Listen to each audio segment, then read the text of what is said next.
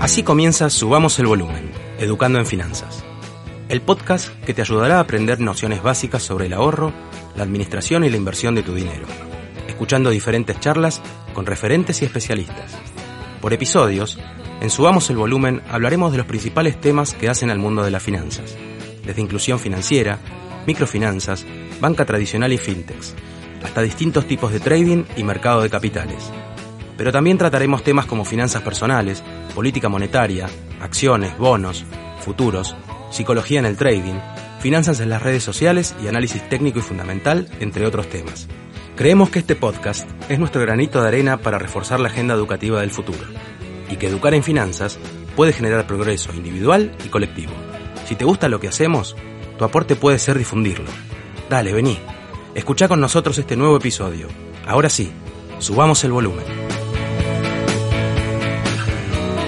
Hola, bienvenidos a Subamos el Volumen y a este episodio, el número 20, en el que vamos a conversar sobre banca tradicional y fintechs. Soy Guada Barriviera y les presento primero a mi compañero de equipo, a Juan Manuel Mitidiero. ¿Cómo está Juan? ¿Bien? Hola Guada, todo en orden. Bueno, me alegro. Bueno, y para el episodio de hoy invitamos a alguien que sabe mucho sobre el tema que nos propusimos abordar. Estamos grabando una videollamada, aprovechando que estamos ahora también en YouTube y bueno, por este tema de la cuarentena. Estamos con el economista y docente Lucas Leach. Hola Lucas, ¿cómo estás? ¿Bien? Guada, Juan, Manuel, ¿cómo andan? Bien, muchísimas gracias Hola, por Lucas. muchas gracias por aceptar la invitación a participar de este episodio. No, gracias a ustedes. Bueno, mira, te cuento, en episodios anteriores nosotros abordamos el tema de inclusión financiera en fintechs y pensamos en vos por el conocimiento y toda la experiencia que tenés en banca tradicional, pero tratando justamente temas de innovación y digitalización financiera. ¿Cómo ves parados a los bancos argentinos tradicionales hoy frente al sector fintech y qué, digamos, qué tipo de resumen nos podrías hacer sobre cómo fue evolucionando esa relación entre la banca tradicional y el sector de fintech? Bueno, es, primero es un tema muy interesante. Creo que, digamos, las políticas amigables al, a las fintech, o sea, a las empresas financieras que no son reguladas, o por lo menos que no estaban reguladas, em, que hizo, ayudó a que crecieran de la mano del cambio tecnológico. Y me parece que la banca tradicional de a poco fue dándose cuenta que, que necesita, digamos, em, adaptarse para poder competir. La verdad es que digo, yo vengo siguiendo esto desde el 2015, 2016 para acá, sobre todo, estuve en el Banco Central en 2016, 2017, encargado específicamente de estos temas. Sí. Te diría que al principio como que tardaron más y apostaban más a, a, a los viejos modelos, en pagos, por ejemplo, todo el tema de las tarjetas, cosa que un poco sigue ocurriendo. Pero de a poco, te diría, dentro de los bancos empezó a haber gente que decía, no, bueno, tenemos que ir realmente a una cosa más, más digital, ¿no? Creo que la palabra clave pues se usa fintech como palabra que más bien parece referirse a las empresas no bancarias vinculadas a la digitalización. También se usa inclusión, que tiene este aspecto más social. Yo creo que la palabra que describe el fenómeno que estamos viendo es digitalización financiera o digitalización. La digitalización lleva a la inclusión, ¿por qué? Porque al digitalizarse los productos se pueden, digamos, ofrecer mucho más barato y eventualmente gratis, porque no tiene todo el costo de interacción humana para los bancos o para estas entidades. Entonces la digitalización lleva a la inclusión. ¿Y, y por qué digo la palabra fintech? A veces puede ser como un poquito de marcar esta especie de distinción entre bancos y no bancos, cuando que yo hay, hay, y contestándote un poco tu pregunta, hay bancos que son solo digitales. Claro. Creo que el, el, el, el que más se destaca, por ejemplo, es Grubank, por su experiencia de usuario, que es un fenómeno de digitalización financiera dentro del esquema regulado. ¿Es una fintech o no? No en el sentido habitual, pero es una empresa financiera con una digitalización muy profunda. Entonces, ese es un caso, te diría, de éxito claro y de digitalización compitiendo con estos nuevos actores, ¿no? Pero creo que falta. Este año estamos viendo algunas iniciativas eh, también de, de, donde los bancos tratan de competir con, con las empresas fintech, digamos, ¿no? Y también mucho acercamiento, ¿no? Entre convenios entre bancos y fintech, se han visto últimamente. Sí, eh, igual lo principal que ves de interacción hasta hoy, por lo menos que yo sepa, es nosotros cuando diseñamos el sistema de cómo los fintechs, las fintechs podían interactuar con el resto de los actores regula, con los actores regulados, ¿no? por ejemplo, para hacer una transferencia de esto que se llama el CB corta U, que es como el CBU pero de la fintech, ¿no? Siempre dijimos, bueno, para entrar en ese sistema de pagos, tu canal tiene que ser una entidad regulada. Eso nosotros sabíamos que no iba a ir contra la competencia, ¿por qué? Porque con que un solo banco diga, yo les abro la puerta a la fintech, porque para mí va a ser negocio, era suficiente. O sea, no, no iba a poder haber un, comportamiento de cartel entre todo el sistema. Y de hecho ocurrió, sobre todo, por ejemplo, el Banco Industrial se dedica mucho a dar servicios a la fintech. Entonces, más bien lo que ha pasado es esto, es que fintechs, empresas fintechs, usando algún banco para interactuar con el resto del sistema. Eh, proyectos conjuntos, creo que hay menos de los que debería haber. Creo que sobre todo es una pena que todos los sistemas de pagos vinculados a códigos QR, digamos, eh, no haya esta interacción y no se vaya a un sistema más interoperable entre las distintas empresas, ¿no? Claro, esa es una de las preguntas que te vamos a hacer un poquito más adelante. Y viendo al sector, al sector fintech, fintech de Argentina, ¿vos podés hacer una comparación con la región y decirnos cómo está parada Argentina en ese sentido? Mira, no, no, no, no, no tengo unas métricas tan claras para decirte. Sí creo que Argentina, em, digamos, ha crecido muy rápido algunas empresas del sector eh, en comparación incluso con América Latina. Por ejemplo, Brasil tiene una historia un poco más larga. La verdad que Argentina, esto empezó a explotar cuando, de nuevo, se permitió más fácilmente esta interacción de la fintech con el sistema tradicional. ¿Por qué? Porque básicamente, para que haya fintech tiene que haber plata ahí adentro, ahí adentro, o vincularse a la red del dinero que la red del dinero digital estaba originalmente en los bancos. Entonces, hasta que no esté ese canal formado es difícil que se empiecen a desarrollar. Hasta 2015, cualquier intento por sacarte plata del sistema bancario hacia otros sistemas, por ejemplo, para poner tu plata en Mercado Pago o pagar en Mercado Pago, era forzosamente tarjeta de crédito, que eso implicaba además un 3%. Entonces, era como un gran costo de entrada y salida de plata desde y hacia la fintech. Hoy, por ejemplo, con el sistema de CB corta U, de manera prácticamente gratuita y totalmente interoperable, la plata pasa de un lado a otro. Entonces, eso hizo que recién en 2016, te diría, empiece a crecer rápido en Argentina. Entonces, te diría que respecto a un Brasil, por ejemplo, tenemos una historia más breve, pero una dinámica muy fuerte. También en parte gracias al hecho de que obviamente el talento empresario argentino, claramente mercado pago, y te diría que hoy Wallah también es un actor muy importante, con una cantidad de tarjetas emitidas impresionante. Sí. Y eso tiene que ver con que Argentina, respecto a algún otro país de América Latina, tiene como un talento especial, digamos. ¿no? Claro, innato. Lucas, cuando fuiste vice del, Central, tenías a cargo eh, un poco la, las políticas de digitalización financiera. Entonces mi pregunta es si nos podrías nombrar eh, los más importantes que lograste empujar eh, con ese cargo y cuáles te quedaron en el tintero, ¿no? Sí, tratamos de hacer una cosa de, no, no a favor de la fintech de nuevo, sino como dijiste, pro digitalización en todos lados. Entonces, por ejemplo, onboarding digital, hoy parece una pavada, pero los bancos no te podías hacer abrir una cuenta si no era de manera presencial. Son, vos decís, ¿cómo puede ser? Bueno, pero era así. Entonces, hubo, te diría, políticas para facilitar a los bancos la digitalización por, te doy como ejemplo onboarding digital o lo que es procesamiento en la nube, o sea que los bancos puedan procesar todas sus transacciones en la nube, que es mucho más barato. Entonces, esas son cosas, te diría, para los bancos. Y después en la interacción banco-fintech, te diría que todo lo que fue, bueno, en los bancos también el sistema de alias, que parece medio una tontería, pero de alguna manera es, yo ahora me fijo en Google Trends y se está usando cada vez más el alias en vez del CBU, eso favorece mucho la transaccionalidad. Y te diría, respecto al mundo fintech, em, bueno, esta misma interoperabilidad entre cuentas de un lado y de otro, o sea que vos puedas pasar plata de, bancos a fintech y de vuelta, eso fue importante. Em, permitir que las tarjetas de débito se usaran en el comercio o presionar para que se usaran en el comercio online.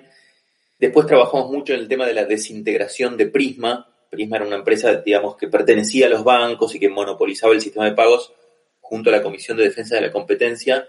Trabajamos mucho para, digamos, combatir esa integración vertical. Eh, el cheque digital, o sea, el e-check, esto está empezando a funcionar fuerte en la Argentina ahora, pero es fundamental. En la Argentina el e-check no, no, es como en Estados Unidos que el cheque se usa como transferencia, sino sobre todo como crédito. Entonces te pago a 60 días. Entonces eso que sea digital es, es, es muy, muy superior. Bueno, son una serie de cosas, ¿no? De lo que faltó, te diría dos cosas, bueno, dos cosas principales, pero en la misma dirección, que es la dirección del Open Banking, ¿no? ¿Qué quiere decir el Open Banking? Imagínate una app y un mercado competitivo de apps que me permiten acceder a mis distintas cuentas bancarias. Ese sería como el mundo del futuro. Tengo una app que es muy linda, muy canchera y tengo mi, mi Banco Galicia ahí, mi mercado pago y paso plata de un lado a otro. Para llegar a ese destino final, había unos pasos intermedios y que se trabaron un poco. Uno muy importante es que uno pueda, digamos, em, darle permiso a terceros, por ejemplo, darle permiso a una aplicación para tomar plata de mi banco, si yo quiero. ¿Por qué? Porque eso es clave para esta interacción también. Por ejemplo. Eso, ya existe en Estados Unidos, por ejemplo. Eh, de maneras no, no, no tan... de manera, de manera acotada no tan eficientes. Nosotros armamos lo que es el DEVIN, pero la verdad que se trabó un poco, pero básicamente la idea del DEVIN, ¿cuál es? Te pongo un ejemplo. Abro mi billetera de Mercado Pago, vinculo mi cuenta bancaria una vez en la app de Mercado Pago y cada vez que aprieto mandar, se toma plata de mi cuenta bancaria de manera online y se envía a donde sea o a la propia billetera de Mercado Pago. Hoy eso todavía hay que hacerlo con el sistema de tarjetas de débito, que es más caro y que no es instantáneo. Ahí nos faltó, te diría, un poco de, digamos, de presionar más a los bancos para que eso ocurriera, ¿no? Y lo mismo, compartir, permitirle a un tercero ver tu saldo. Por ejemplo, de nuevo pongo el ejemplo de Mercado Pago. Ahora se discute mucho si los planes hay que pagarlos en billeteras o no. En realidad sería suficiente con que Mercado Pago pudiera decir, bueno, decime cuál es tu cuenta bancaria y yo te muestro el saldo que tenés, por ejemplo, a un planista social. Y te muestra, mira, vos tenés en tu Banco Nación tanta plata y si querés pasarla acá.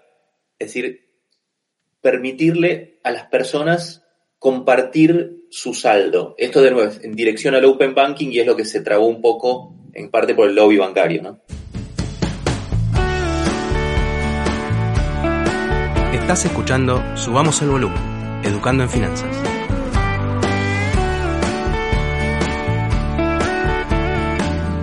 Lucas, vos también fuiste asesor en el Banco Nación en temas de innovación financiera y medios de pago.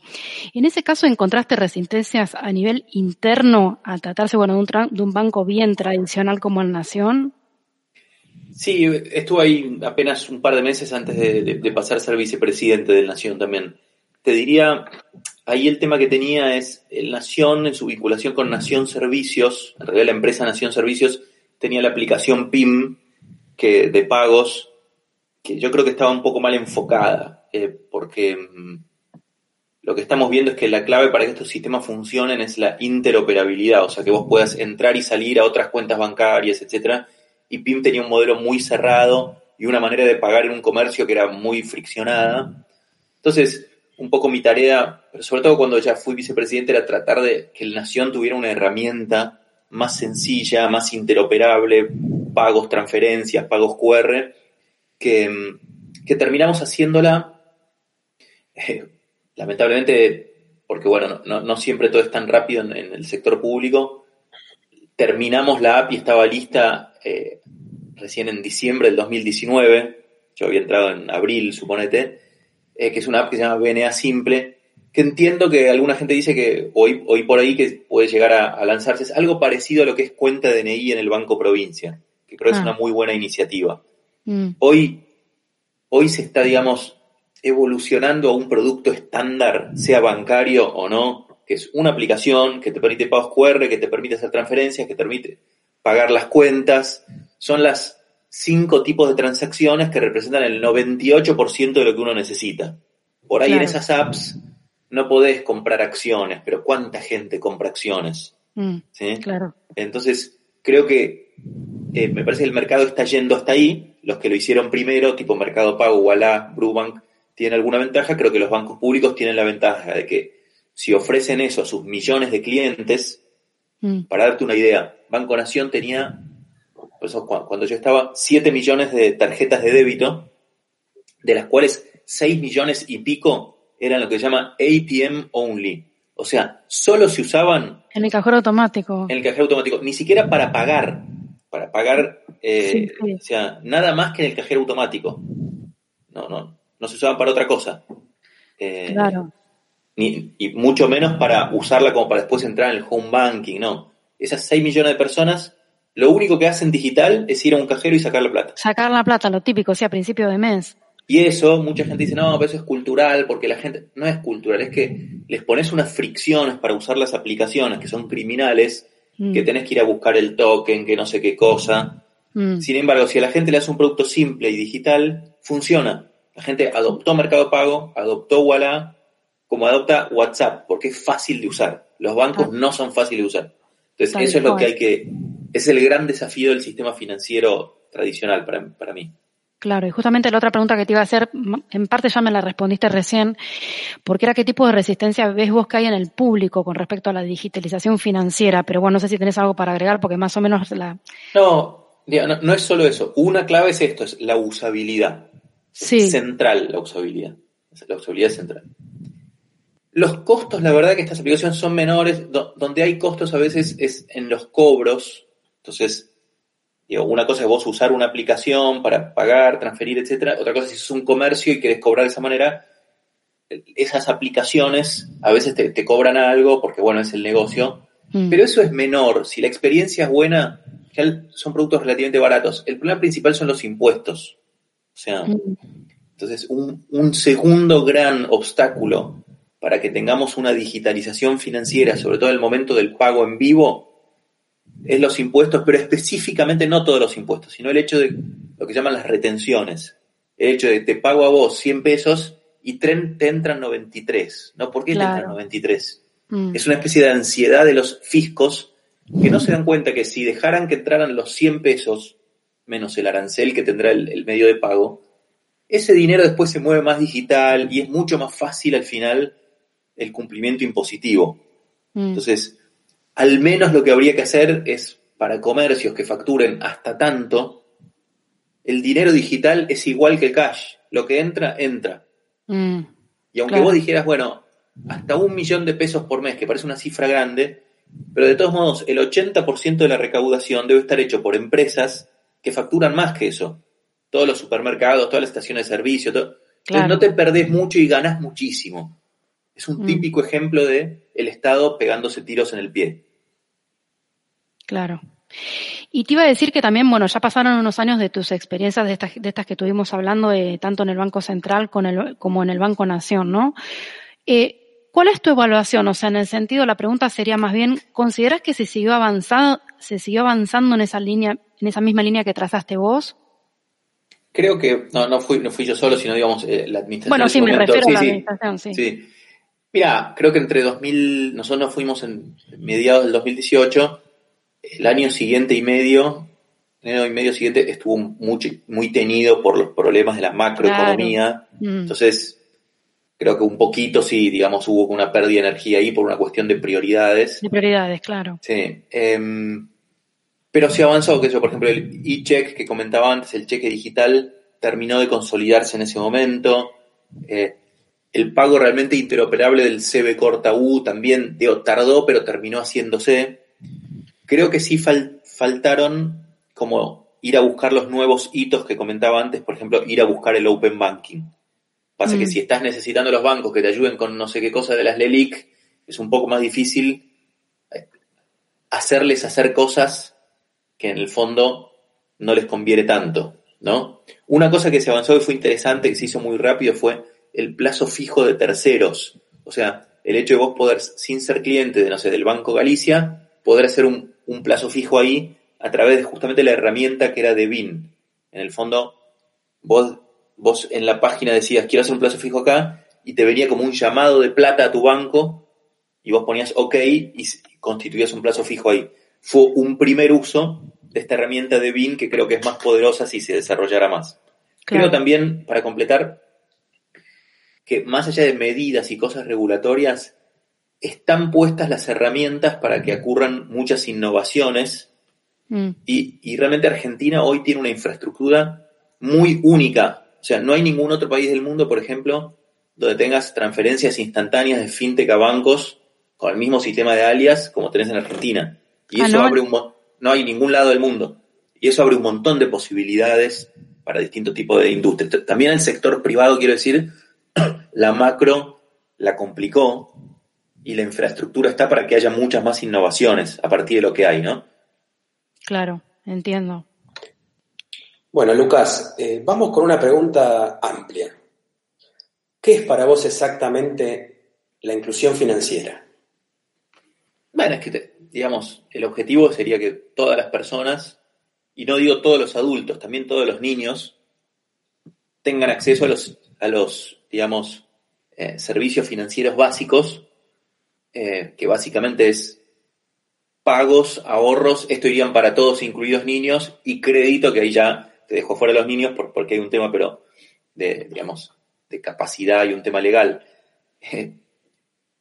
Nosotros fue interesante cuando sacamos las cuentas para menores, las discusiones con los delegales del Banco Central que te decían, no, no, ¿cómo, cómo vas a hacer esto si un menor no es capaz? Yo, pero para el menor yo le doy 100 pesos para que se vaya al kiosco. ¿Por qué no le puedo dar 100 pesos en una aplicación? ¿Cuál es el riesgo?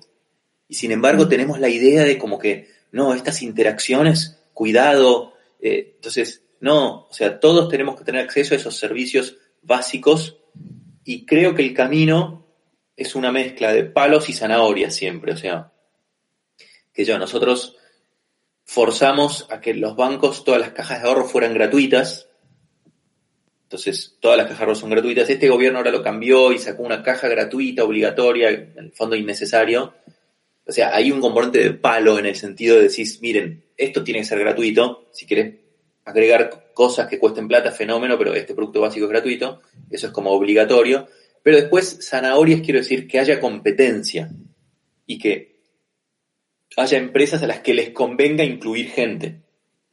Mm. El gran secreto de la digitalización, ¿cuál es? Es que como bajó el costo de incluir gente, la competencia te lleva realmente a precios muy bajos, incluso a precio cero para los productos muy elementales. Porque acuérdense que en Argentina un factor a favor de esta inclusión financiera es que si yo tengo plata en una aplicación, ponerle en un banco o, en un no banco, y no me paga interés por esa plata, hay una ganancia que está obteniendo el que tiene la plata, que es que puede hacer inversiones, aunque sean muy seguras, por ejemplo, depósitos bancarios a plazo, con los que sí obtiene un interés. Entonces, eso permite ofrecer el producto gratis para todo el mundo, incluir más gente y a su vez que ganen plata los que lo ofrecen. Y así es como funciona el capitalismo. Si no hay incentivos, no va a funcionar.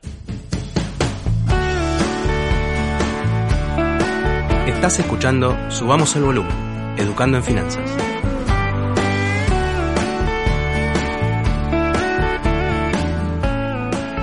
Volvamos un poquito al tema del el Open Banking para profundizar un poquito más, Lucas. ¿En qué estadio se encuentra, actualmente el Open Banking en el país?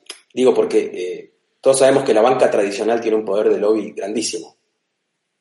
Sí, no, en, en un estadio nulo, te diría. O sea, Em, el gran concepto acá es, el dueño de la cuenta bancaria no es el banco, es la persona. Este es el gran concepto de Open Banking. Entonces, si yo me quiero llevar esta plata a otro lado rápido, lo tendría que poder hacer. Si yo quiero darle a alguien permiso para que me debite plata ahí o para que me muestre ese saldo, lo debería poder hacer. Más polémico, si yo quiero llevarme mi información crediticia a otro banco y compartirla, debería poder compartirla. Es decir, eh, un banco nuevo me dice, mira, te ofrezco un crédito muy barato, pero a ver quién sos. Yo debería poder ir a mi banco actual y compartirle esa información crediticia. Entonces, tiene un conjunto de cosas el Open Banking, no tenemos casi ninguna acá o ninguna. A mí me parecía, digamos, razonable la idea secuencial. Entonces yo primero, sobre todo esto que hablaba del concepto de Devin, ¿qué quiere decir? Es, bueno, permitirle a alguien que le debiten fondos de su cuenta bancaria si le da permiso a, ese, tercero, ¿no? Era un primer paso. Mostrar el saldo de mi cuenta bancaria, permitírselo a cualquiera. Eso creo que sí es una cosa que se estamos empezando a ir en esa dirección y se trabó rápido. Em, y efectivamente la traba principal es el lobby bancario. Fíjate que hoy pensá también en el mundo de empresas, ¿no? Una empresa probablemente tiene plata en muchos bancos. Hoy solo hay una manera en que una empresa puede manejar sus distintas cuentas, solo una plataforma que se llama Interbanking. Interbanking es una empresa de los bancos, pero si yo quiero poner una empresa para competir con esa que ofrezca el mismo servicio, no lo puedo hacer, porque los bancos no me van a dar permiso para acceder a las distintas cuentas bancarias del cliente, aunque el cliente me dé su permiso. Entonces, eso es bastante grave, limita mucho la competencia y es algo por lo que hay que trabajar. Claro. Y sumado un poquito a esto, eh, yo te quería preguntar, ya se lo preguntamos a Paula Regui, eh, se lo vamos a preguntar seguramente a, Pier Paolo, por ejemplo. Eh, ¿Cómo ves en este momento y qué, y qué falta el tema de la interoperabilidad? Sí, interoperabilidad es un concepto amplio que sirve para muchas cosas, que básicamente, así como cuando hablamos de Internet, ¿qué es Internet? Es que se comuniquen redes entre sí. Los que, los que inventaron Internet dijeron, che, la red de la oficina que se comunique con la otra oficina. Y ahí se llamó Internet, redes que se comunican. Yo creo que para todo lo que es pagos, sobre todo, la clave es que todas las redes se intercomuniquen. Hay una red que es la del dinero en efectivo y otra red es la del dinero digital cuanto más unidas estén esas redes, mejor va a funcionar. Por eso es buenísimo, por ejemplo, que uno pueda sacar plata en Carrefour. Es una manera de interoperar entre redes, ¿no? Interoperar a nivel de las transferencias, como te digo, Argentina es único, que fintech, bancos, etcétera, todos se comunican con las mismas reglas con el CB larga U, CB corta U.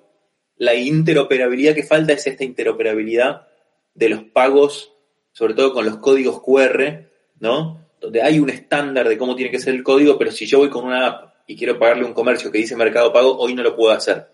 Entonces, en general, lo que tiende a pasar, así como nos costó que los bancos, por ejemplo, mandaran transferencias a un CB corta de FinTech y lo tuvimos que un poco de palos, digamos, hasta que lo hicieron, porque en general, en general el actor que tiene la red grande dice, no, no, esta red es mía, no me metas a otro acá creo que no ven el hecho de que al final los beneficia, pero eso es un tema aparte.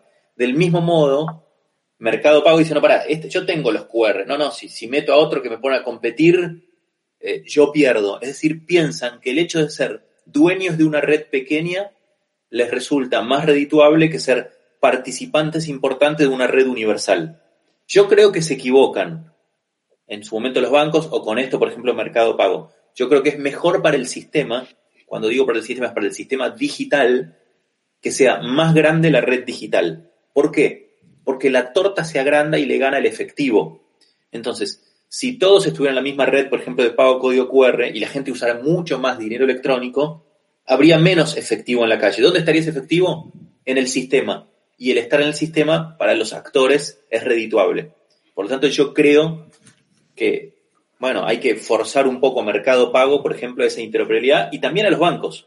Decirles, mira, el QR, yo soy muy creyente en el QR porque es el único sistema de pago en vivo que no requiere hardware nuevo de ningún tipo, a diferencia de NFC, tarjetas con chip, con el otro, con el, tenés que repartir la tarjeta, repartir lo POS. Eh, el QR, ¿por qué fue exitoso en los países en desarrollo? Requiere cero hardware, un papelito, un celular que todo el mundo tiene. Entonces, creo que hay que forzar un poco a los actores a ir para ese lado. Pero crees, crees que, por ejemplo, eh, va más por el lado, el futuro, ¿no? Eh, va más por el lado del QR que, por ejemplo, contactless. Creo que sí, sobre todo en países como el nuestro. Digo, contactless, si pensás es tarjeta contactless, bueno, hay que repartir un montón de tarjetas, muchas no están repartidas, eh, no vas a llegar hasta la, viste, hasta el final o sea, ¿cuánta gente hoy tiene tarjeta contactless? Entonces, vas a repartir toda una cantidad de cosas, después vas a decir, che, no, mejor que tarjeta contactless es otra, así como fue la tarjeta con chip. O sea, ¿a qué porcentaje de los argentinos llega una tarjeta con chip cuando ya después pasamos a la contactless? Entonces, es hardware. Le llamo hardware a la tarjeta. Tenés que imprimir tarjetas, salen no sé cuánto, no va a ser universal. El celular ya es universal. Ahora, pago contactless con celular, por lo pronto los celulares tienen que tener cierta característica, tener NFC, eso ni siquiera en el flujo nuevo de celulares, o sea, los que se venden hoy, todos tienen NFC. Es más, de media gama para abajo, celulares de 40 mil pesos para abajo, en general no tienen NFC. Entonces, hasta que vos llegues a que todos los argentinos tengan un celular con NFC, O sea, ni siquiera los que se están comprando ahora lo tienen. Claro. digo, tenés un sistema que funciona bastante bien, no es muy difícil apuntarle un QR, sacar una foto, es bastante práctico y lo puede tener todo el mundo ahora. Y no es solo por una cuestión de inclusión. El sistema de pagos, ¿por qué el efectivo es tan exitoso? Cualquiera lo puede usar, cualquiera lo entiende.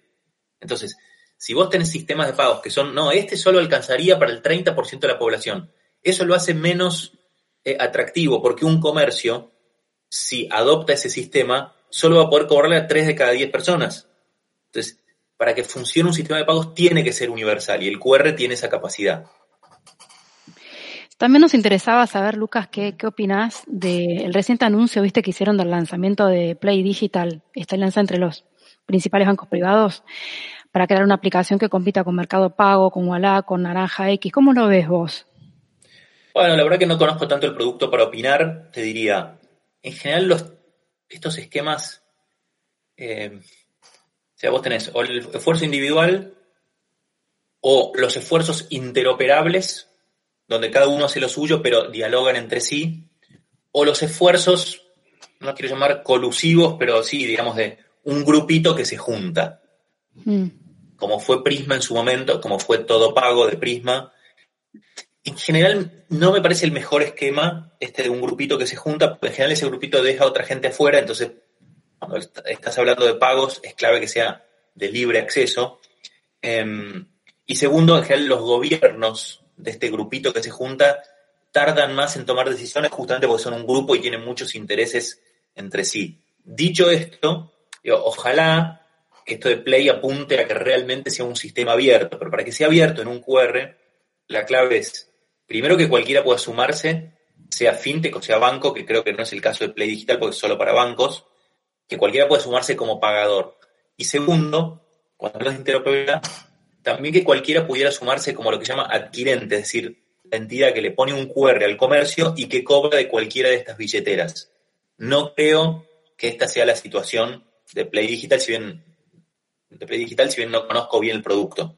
Creo que a lo que hay que ir es a un esquema realmente interoperable, que no es ni mercado pago, que es de círculo cerrado, que, no, que no es de colusión o de grupito que se junta, que parece ser esto, sino así como son las transferencias, o de alguna manera el mundo de tarjetas. Fíjate, el mundo de tarjetas es cualquiera, sea fintech o banco, cualquier tarjeta sirve en cualquier comercio eso mismo hay que replicarlo a nivel de los códigos QR, me parece a mí.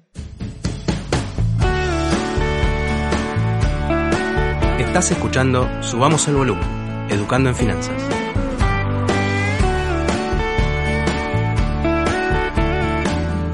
Bueno, Lucas, eh, en relación a qué es inclusión financiera, hay muchísimo por hacer en Argentina. Eh, ¿Vos sos optimista de cara al futuro y considerándolo tus conocimientos sobre este tema?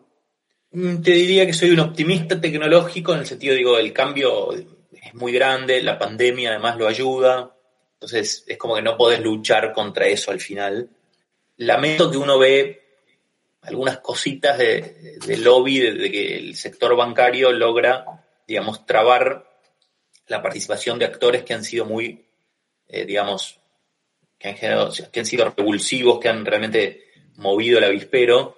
Por ejemplo, esto de que eh, el presidente del Banco Central leí el otro día que dijo, no, el IFE, el ingreso de emergencia, se puede pagar en cualquier billetera. Mentira, no se puede. O sea, no le permitieron participar.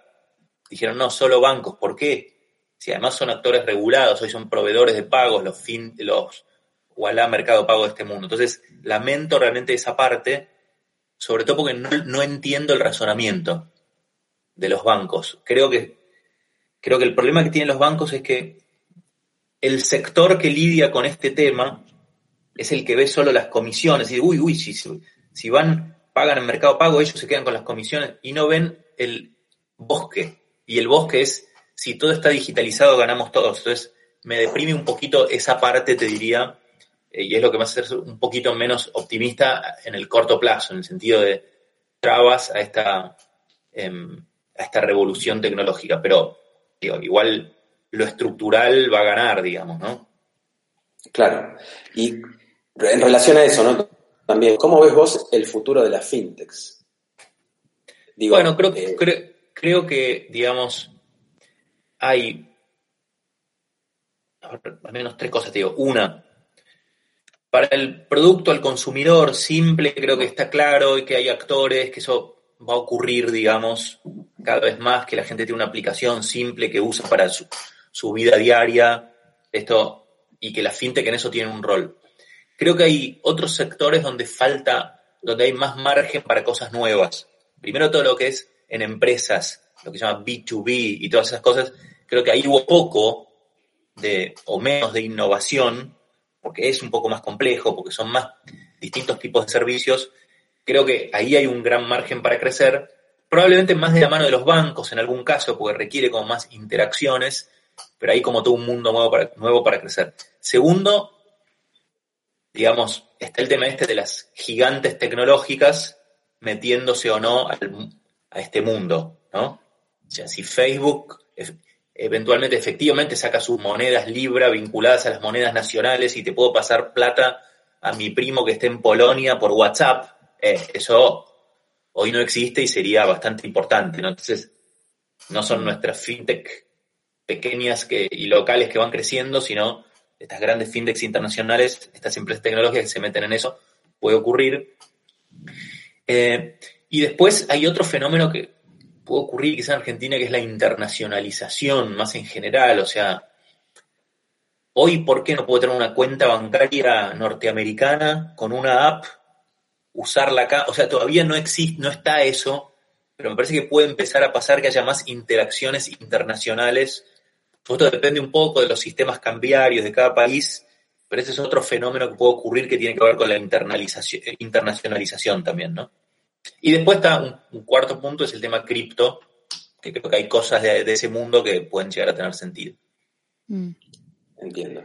Lucas, yo te quiero hacer una pregunta, mi última pregunta.